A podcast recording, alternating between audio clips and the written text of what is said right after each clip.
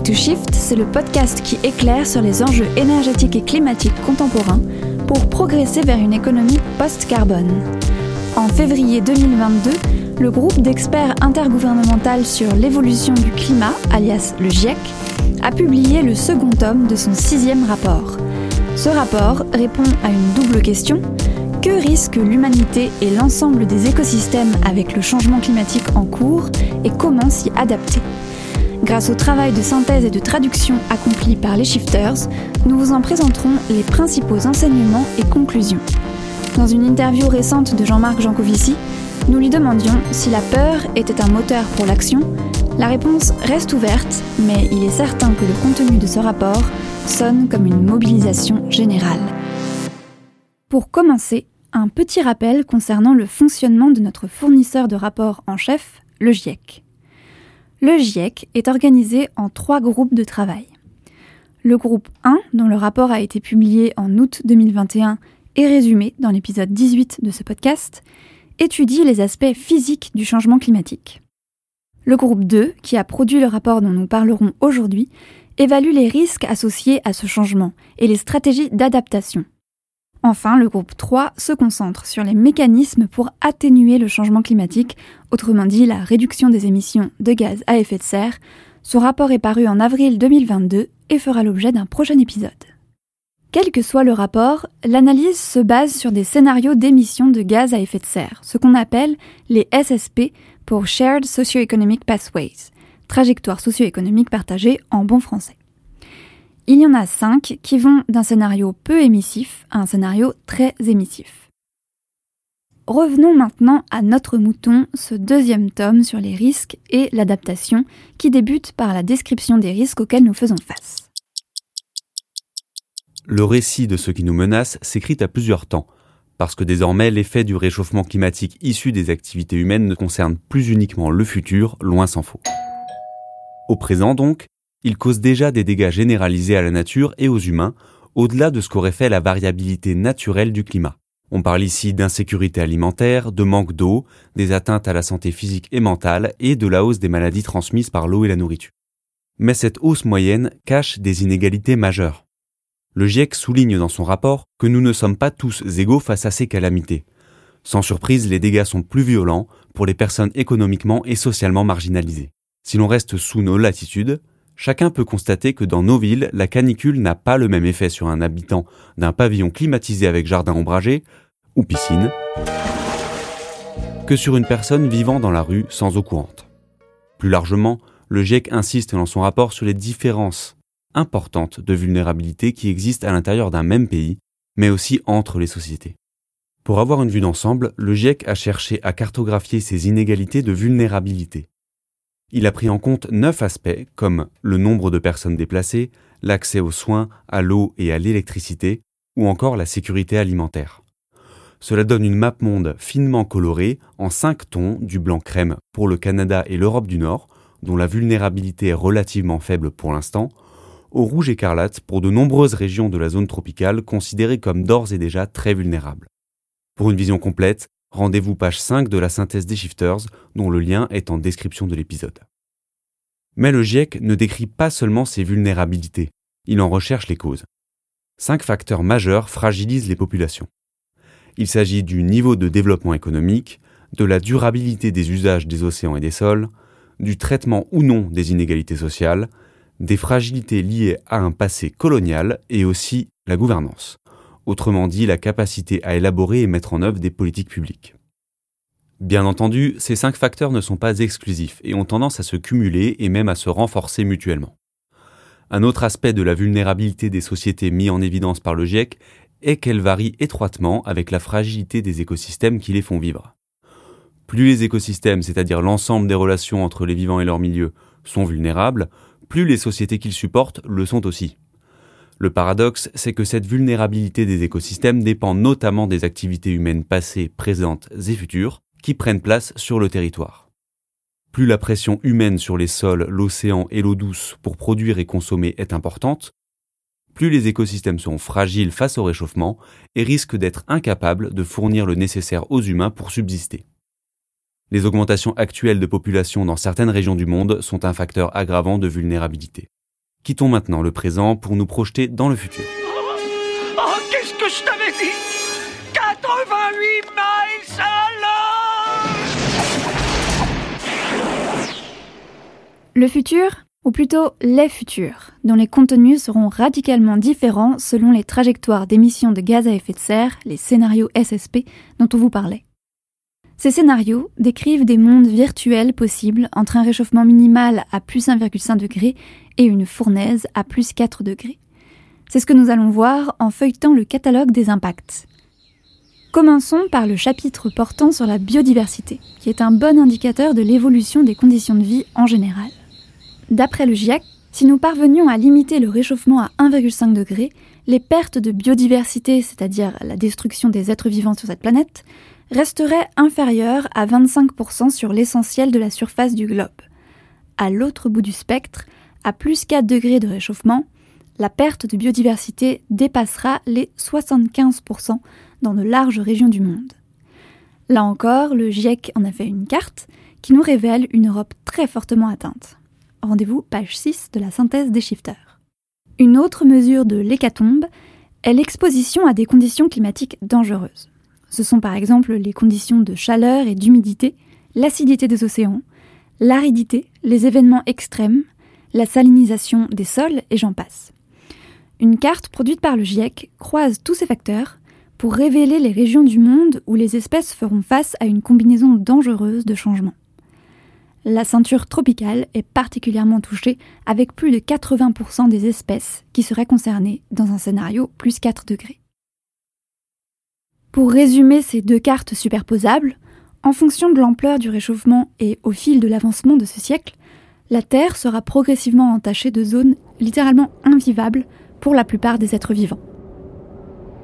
L'autre information importante qui transpire de ces cartes, c'est que la gravité des risques n'est pas proportionnelle au niveau de réchauffement. Un réchauffement de 4 degrés cause infiniment plus de dégâts qu'un réchauffement de 2 degrés. Rappelons la bonne vieille métaphore du corps humain. À 40 degrés, vous avez une grosse fièvre. À 42 degrés, vous êtes mort.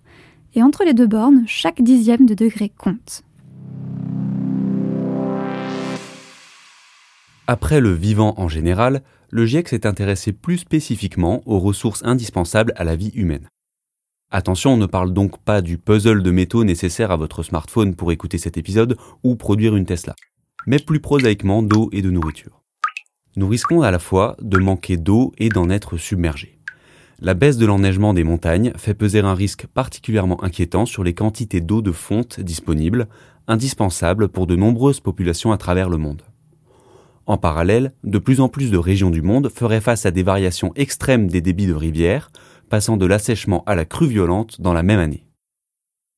Côté nourriture, les risques liés à la sécurité alimentaire porteront à la fois sur la quantité à cause de la baisse annoncée des rendements agricoles et sur la qualité avec une baisse de la diversité alimentaire et des risques accrus de contamination par des bactéries peu recommandables. Pour un nombre toujours plus important de personnes, l'assiette sera donc à la fois à moitié vide et dangereuse pour leur santé. Les causes de ce désastre agricole sont multiples et se cumulent. Citons-en quelques-unes. Il y a la fréquence et la sévérité des sécheresses, des inondations et des vagues de chaleur, mais aussi la montée du niveau de la mer qui avalera des terres arables et salera des nappes phréatiques, la détérioration de la qualité des sols, le développement de maladies parmi les espèces agricoles et la perte généralisée de biomasse. Ah, et n'oublions pas nos amis les petites bêtes, puisque la chute des populations de pollinisateurs est une menace particulièrement soulignée par les auteurs. Pour conclure ce paragraphe agricole, soyons bien clairs. Ce que le GIEC décrit ici, c'est une augmentation de la malnutrition, voire des famines. Là encore, elles toucheront d'abord les populations les plus vulnérables, à l'intérieur des sociétés mais aussi entre régions. Ce sont l'Afrique subsaharienne, l'Asie du Sud, l'Amérique centrale et du Sud qui ne disposent pas ou peu d'options d'adaptation et donc qui souffriront le plus.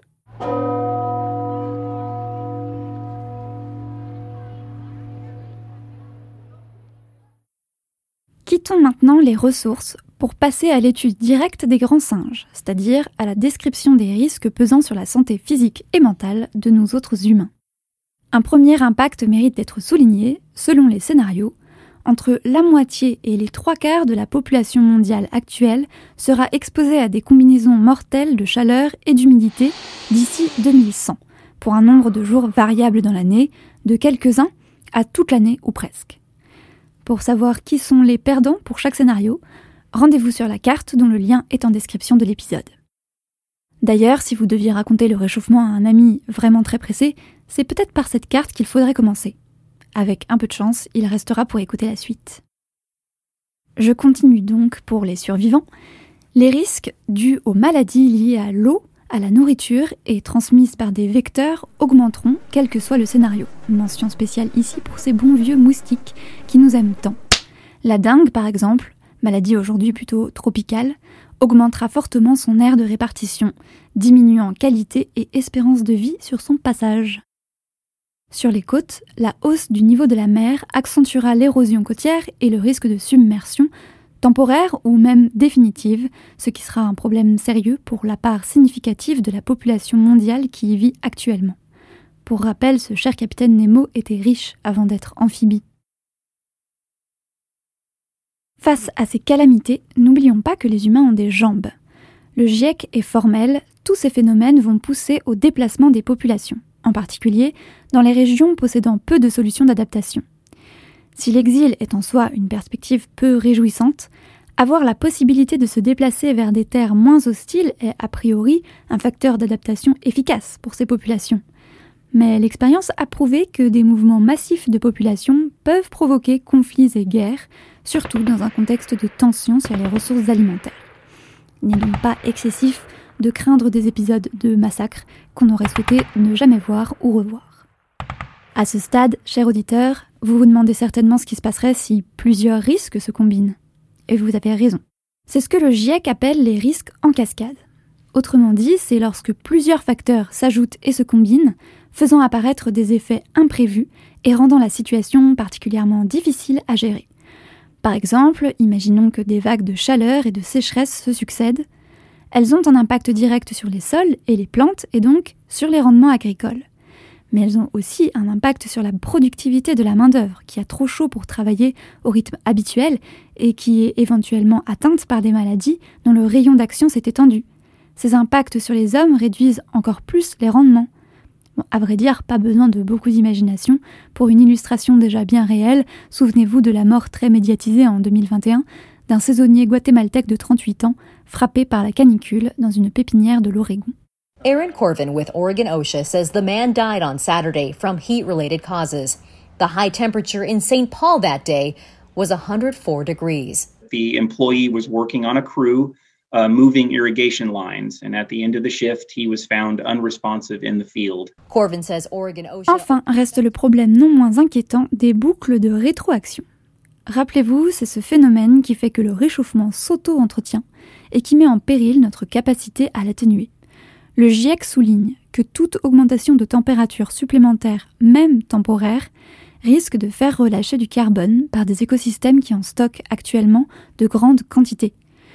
Les effets déjà observés aujourd'hui parlent d'eux-mêmes augmentation des incendies, assèchement des tourbières, fonte du permafrost, mortalité de masse des arbres. Tous ces phénomènes augmentent les émissions de gaz à effet de serre, affaiblissent les capacités de stockage du carbone, bref, rendent le combat encore plus difficile à mener. Voilà, nous en avons terminé avec la litanie morbide des risques. J'espère que vous êtes toujours avec nous. Ce tome 2 du rapport du GIEC ne nous parle pas uniquement des impacts, il nous parle aussi de la réaction des sociétés humaines, autrement dit de l'adaptation. Commençons par quelques impressions positives. Le GIEC reconnaît de nombreux progrès dans la planification et la mise en œuvre de l'adaptation, notamment grâce à une prise de conscience croissante des politiques et du public. Les effets bénéfiques s'en ressentent sur la productivité agricole, la santé, la sécurité alimentaire, plus largement les moyens de subsistance et la préservation de la biodiversité. Voilà pour la caresse. Vient ensuite le sévère coup de pied au derrière. L'écart reste immense entre les niveaux d'adaptation actuellement démontrés et ceux qui seront nécessaires face aux risques climatiques. Pour être clair, l'essentiel de l'adaptation observée est très limité. Ce sont des actions à petite échelle, inégalement distribuées dans le monde, souvent centrées sur un seul domaine et en réaction à des impacts observés plutôt qu'anticipés. Le mot d'ordre est simple, Il s'agit d'accélérer le mouvement très fortement et la prochaine décennie sera décisive. Il faut donc se retrousser les manches pour s'adapter en plus d'atténuer, mais sans naïveté, car l'adaptation a ses limites. Certaines zones ont déjà été atteintes ou sont proches de l'être. C'est le cas pour les récifs coralliens, certaines mers chaudes, certaines zones humides côtières, la forêt amazonienne ou encore des écosystèmes de régions polaires. Dans ces endroits, la vie décline déjà ou disparaît avec un impact irréversible sur les communautés humaines concernées. Le GIEC souligne aussi les efforts financiers considérables qui sont nécessaires et aussi que les décisions politiques devront dépasser les échéances électorales. Agir sur le moyen et le long terme, autrement dit mettre en œuvre une réelle planification, ce sont les clés incontournables de la lutte contre le réchauffement climatique. Et attention à ne pas laisser sous le tapis la moitié du boulot. Aujourd'hui, la plupart des financements, essentiellement publics, ont été alloués à l'atténuation et beaucoup moins à l'adaptation. Or, au point où nous en sommes du réchauffement, cette adaptation est absolument nécessaire. Mais le GIEC ne se contente pas de lancer des appels à l'action, il nous parle aussi du comment agir. Nous avons demandé à Alexandre Tuel, l'un des auteurs de la note de synthèse des Shifters, de nous livrer quelques pistes.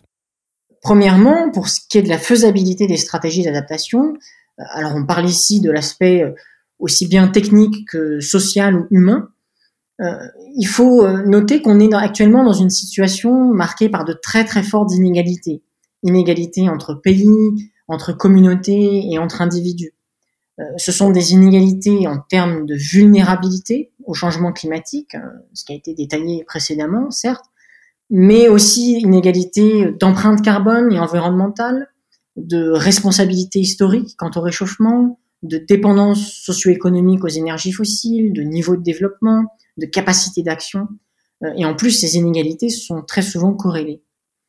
Euh, alors ces différences de capacité d'action, euh, de vulnérabilité, ont pour conséquence que l'équilibre entre atténuation, adaptation et développement ne peut pas être partout le même. Et donc toute solution d'adaptation qui veut être efficace et durable doit prendre en compte ces inégalités, ces différences et s'y attaquer. ça implique de prendre une approche globale qui regroupe tous les acteurs, tous les secteurs, tous les intérêts, qui considèrent tous les niveaux de gouvernance et qui proposent des solutions qui dépendent du niveau de risque climatique, c'est-à-dire de la combinaison à la fois des aléas naturels, de l'exposition à ces aléas et puis de la vulnérabilité. Le plus urgent, c'est de réduire les risques. Réduire les risques grâce à l'atténuation, c'est-à-dire la réduction des émissions de gaz à effet de serre, mais aussi, et c'est le thème de ce deuxième rapport, grâce à l'adaptation, qui permet de diminuer la vulnérabilité au changement climatique, et autrement dit qui permet de devenir plus résilient. Merci Alexandre pour ces réponses. Chers auditeurs, cet épisode touche à sa fin. Pour le compléter, nous vous encourageons à aller voir les cartes préparées par le GIEC et dont vous trouverez les liens en description. Voir pour rendre la menace concrète est un puissant levier pour convaincre. Et si vous pensez que la peur est un moteur de la mobilisation, alors faites-le tourner.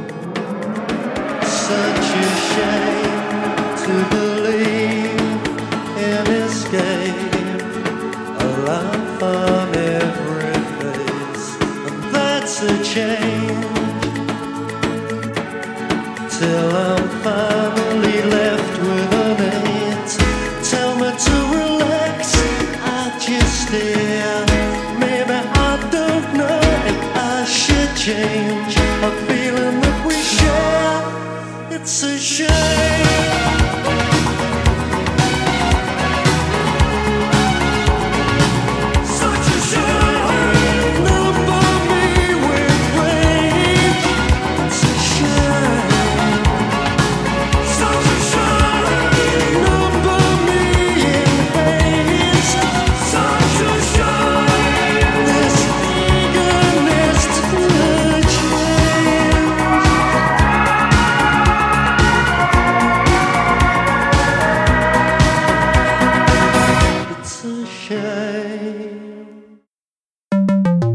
Podcast Time to Shift est réalisé par les Shifters, les bénévoles du Shift Project. Ce think tank dirigé par Mathieu Ozano et présidé par Jean-Marc Jancovici a un objectif faire progresser le débat et les actions pour une économie post-carbone. Un monde libéré des énergies fossiles et préservé du changement climatique. À très bientôt pour toujours plus de Shift.